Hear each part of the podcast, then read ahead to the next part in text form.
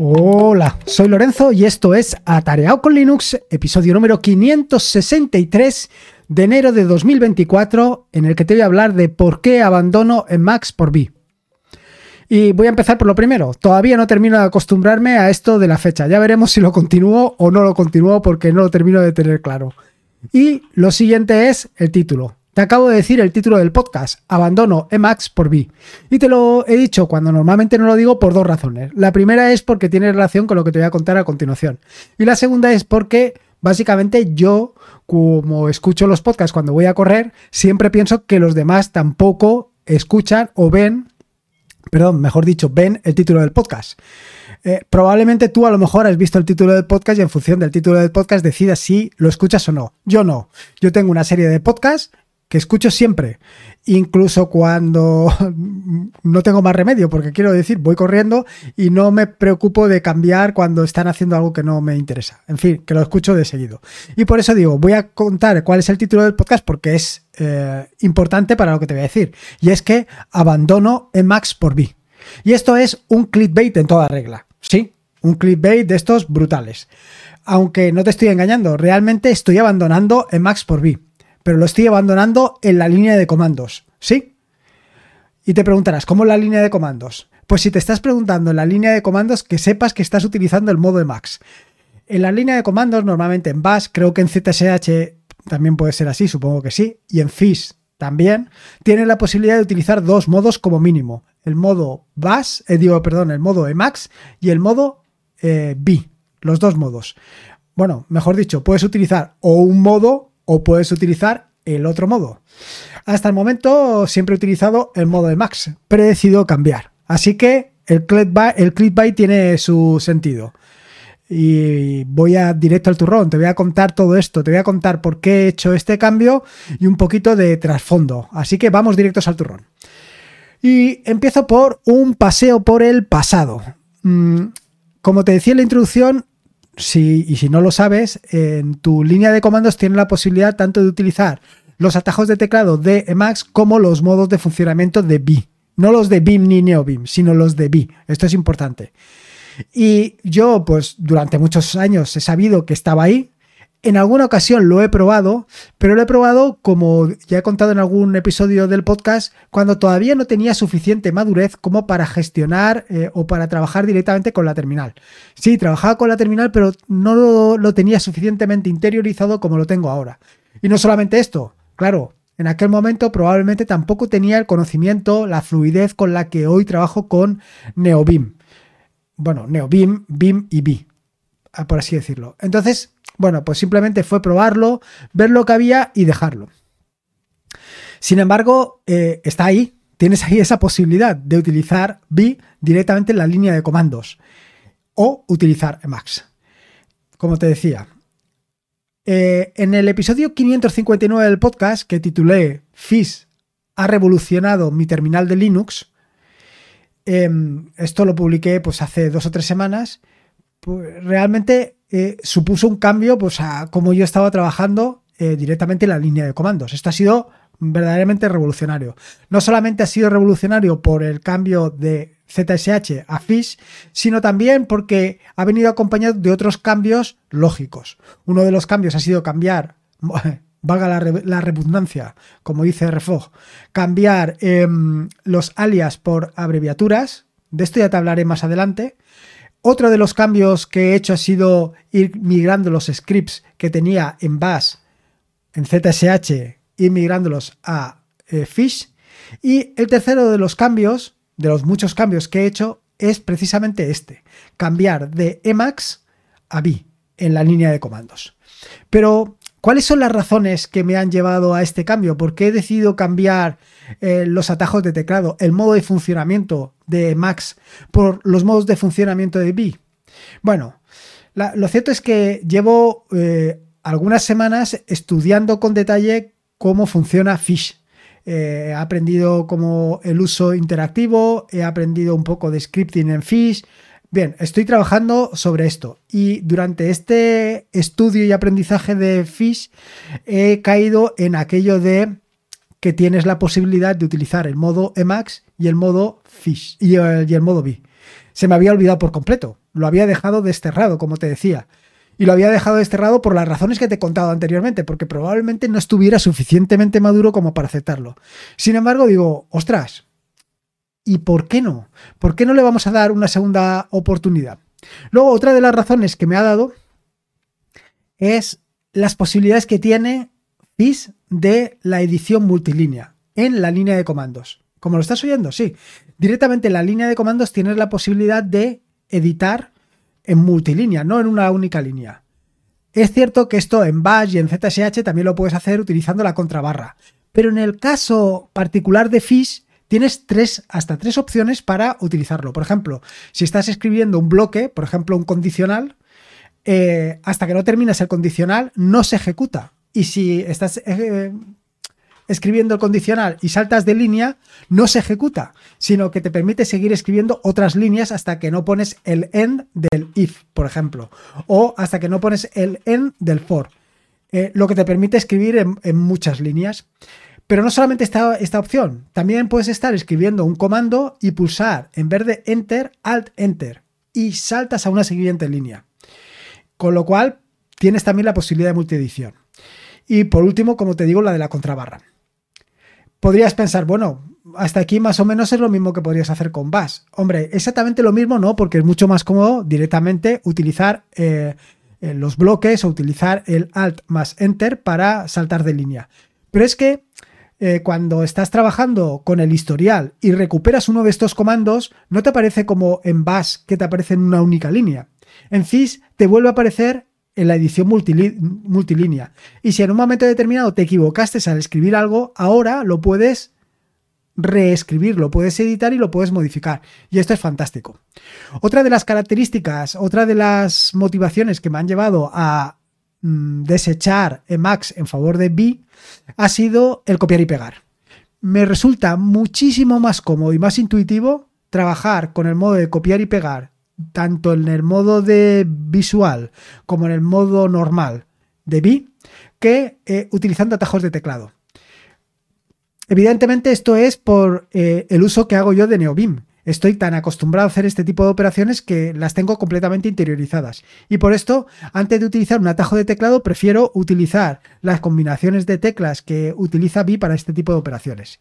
Y luego, por último, la tercera de las razones es por el propio uso de NeoBeam. Y es que, claro, te puedes hacer una idea que en mi flujo de, trabajo tengo completamente interiorizado el uso de BIM y NeoBIM. Bueno, em, tan interiorizado que incluso en otros editores, como ya te he contado anteriormente, pues lo tengo instalado. Tengo instalado un complemento que me permite emular el comportamiento de NeoBeam en Visual Studio Code, por ejemplo, por decirte algo. Igual en PyCharm, etcétera, etcétera. Así, pues cuando estoy en el en la línea de comandos, pues seguir utilizando los atajos de teclado de BIM, los modos de BIM, pues tienen todo el sentido del mundo. Y no solamente esto, es que ahora eh, la posibilidad de la edición multilínea que te permite FIS, pues es fantástica. Y soy consciente de que esto no debería de abusar. Quiero decir que no debería de abusar de la edición multilínea. Cuando tienes que editar tanto, pues vale la pena que te hagas un script que va a funcionar mucho mejor. Pero bueno, ahí está. Y me he viciado un poco y por eso le estoy sacando mucho partido. La cuestión es que al final, pues digo, bueno, voy a darle una nueva oportunidad al modo de edición de B en la línea de comandos y vamos a ver cómo evoluciona esto.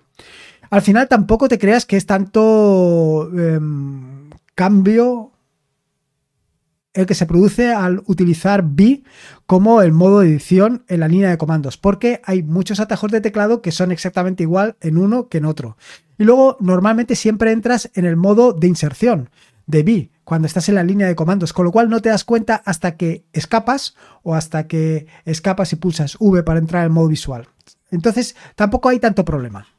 Dicho esto, explicadas mis razones, ahora viene el razonamiento contrario. Quiero decir que eh, después de darle muchas vueltas, después de estar pensando, estuve pues indagando en internet pues otras opiniones y me encontré un artículo muy interesante que justo decía todo lo contrario. Es decir, ¿tiene sentido realmente cambiar del modo de Emacs al modo de B en la línea de comandos? Y una vez leído el artículo, una vez pensado todo, al final la conclusión a la que llegué yo mismo era no, no tiene ningún sentido. Y no tiene ningún sentido por una razón fundamental. Y es que, una razón fundamental, quiero decir que Emacs tiene una ventaja de Emacs. Y es que Emacs es el modo por defecto que vas a encontrar allá donde vayas. En cualquier terminal, en cualquier, incluso en la terminal de o en la línea de comandos de en la shell de Python, también lo vas a encontrar, los atajos de teclado de Emacs. Entonces, ¿realmente tiene sentido utilizar o aprender adrede el funcionamiento o el modo de comandos de B en la línea de comandos? ¿Realmente? ¿Qué probabilidad hay de que alguien, de que tu compañero, del que tienes sentado a tu lado, que está trabajando contigo codo a codo, que incluso estáis haciendo eh, programación en pareja, utilice él también Fish? Digo, perdón, que utilice también B eh, como... Es muy difícil, es muy complejo. ¿Y todo para qué? Simplemente porque vas a editar algo. La verdad es que si lo piensas un poco, vale la pena aprender Emacs, eh, mejor dicho, aprender el modo, no, me confundáis, yo voy a seguir con, con, BIM. Y en principio, y esto quería decirlo y se me ha olvidado, eh, no tengo ninguna intención de eh, probar Emacs por lo menos a corto plazo, más que nada por la cantidad de frentes abiertos que tengo actualmente y que ya irás viendo más adelante, pero actualmente tengo varios frentes abiertos y entre mis prioridades, desde luego que no está aprender actualmente Emacs. Pero bueno, dicho esto, aprender Emacs para trabajar en la línea de comandos sí que vale la pena. Y vale la pena porque te va a permitir ser muchísimo más productivo de lo que eres si no los dominas. Si, si, no dominas los atajos de teclado fundamentales que tienes. Si no dominas cómo puedes ir al principio de la línea de comandos, ir al final de la línea de comandos. Todo eso tienes que saberlo. Cómo puedes cortar, cómo puedes... Todo ese tipo de operaciones. Respecto a la edición, bueno.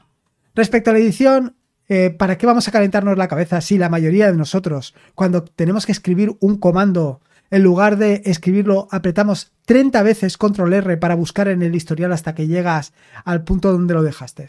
¿En serio que nos preocupamos por esto?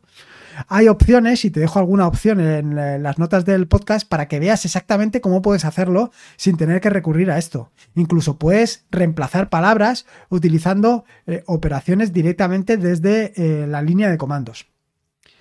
Así que, bueno, yo mi recomendación, por supuesto, es aprender el modo Emacs y aprenderlo al máximo, antes de pensar siquiera en cambiar al modo de B. Pues aprender el funcionamiento de tu shell yo creo que es fundamental. Aprender a utilizar las variables, incluyendo las variables incorporadas como puede ser home, pwd, eh, eh, dólar interrogante. Aprender a buscar en el historial, a utilizar el historial. Aprender el uso de las pipes, de las tuberías. Aprender el uso de las redirecciones. En fin, que yo creo que aquí lo importante es preocuparte más de aprender Bash que mm, de si eh, a lo mejor podría utilizar B. Muchas veces nos empeñamos en cambios de nuestro flujo de trabajo simplemente por el brilli brilli, porque le hemos visto a alguien utilizar el modo de B y parece que es algo realmente llamativo, cuando realmente lo que tenemos que hacer es profundizar en nuestro conocimiento de Bash para sacarle el máximo partido. Y luego, por último, y si con todas las razones que te he dado hasta ahora para no hacer lo que he hecho yo, pasar de eh, Max a B, no es suficiente, y todavía te gustaría editar directamente en la línea de comandos con la ventaja que te ofrece B o BIM, pues simplemente lo único que tienes que hacer es exportar la variable de entorno editor a NBIM y luego cuando estés trabajando con un comando en la línea de comandos, si te has equivocado, utilizar el atajo de teclado control X, control E, se te abrirá NeoBeam y allí puedes editarlo perfectamente y cuando salgas de NeoBeam se ejecutará. Incluso si no quieres que se ejecute, puedes escribir en vez de 2.q, 2.cq y no se ejecutará nada. O sea que aquí utilizando este sencillo atajo de teclado tienes lo mejor de los dos mundos.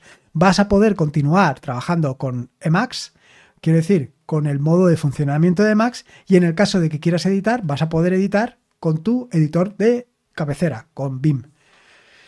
Respecto a mi posición, bueno, pues respecto a mi posición o a la conclusión, pues yo te voy a decir que lo tengo muy claro. Eh, después de haber visto, después de haber probado, después de haber saboreado las mieles de editar directamente en multilínea con Fish, voy a seguir con BIM directamente como modo. Es decir, el clickbait que he hecho al principio de que abandono Emacs en favor de B, pues es totalmente cierto, lo voy a hacer. Y lo voy a hacer porque eh, me encuentro muchísimo más cómodo, me encuentro como pez en el agua. Valga encima el juego con el tema de Fish. Ya veremos en unos meses cuál es el resultado. Ya te contaré exactamente hacia dónde ha evolucionado todo esto. Pero la verdad es que estoy encantado. Tanto por el conocimiento de Fish, por el aprendizaje de Fish, como por las posibilidades que me está ofreciendo esto de la edición directamente en la línea de comandos. Y nada más. Todo esto es lo que quería contarte. Espero que te haya gustado este nuevo episodio. Ya sabes, una valoración en Evox, en Apple Podcasts, en Spotify. Recuerda que en Spotify estoy dejando alguna encuesta para conocer tu punto de vista. Recordarte que este es un podcast de la red de podcast de sospechosos habituales y que puedes participar en esa red entrando en Telegram en WinTablet Info. Y por último, pues lo de siempre. La vida son dos días y uno ya ha pasado, así que disfruta como si no hubiera mañana y si puede ser con Linux y en este caso con el modo B en la línea de comandos, mejor que mejor. Un saludo y nos escuchamos el próximo jueves. Hasta luego.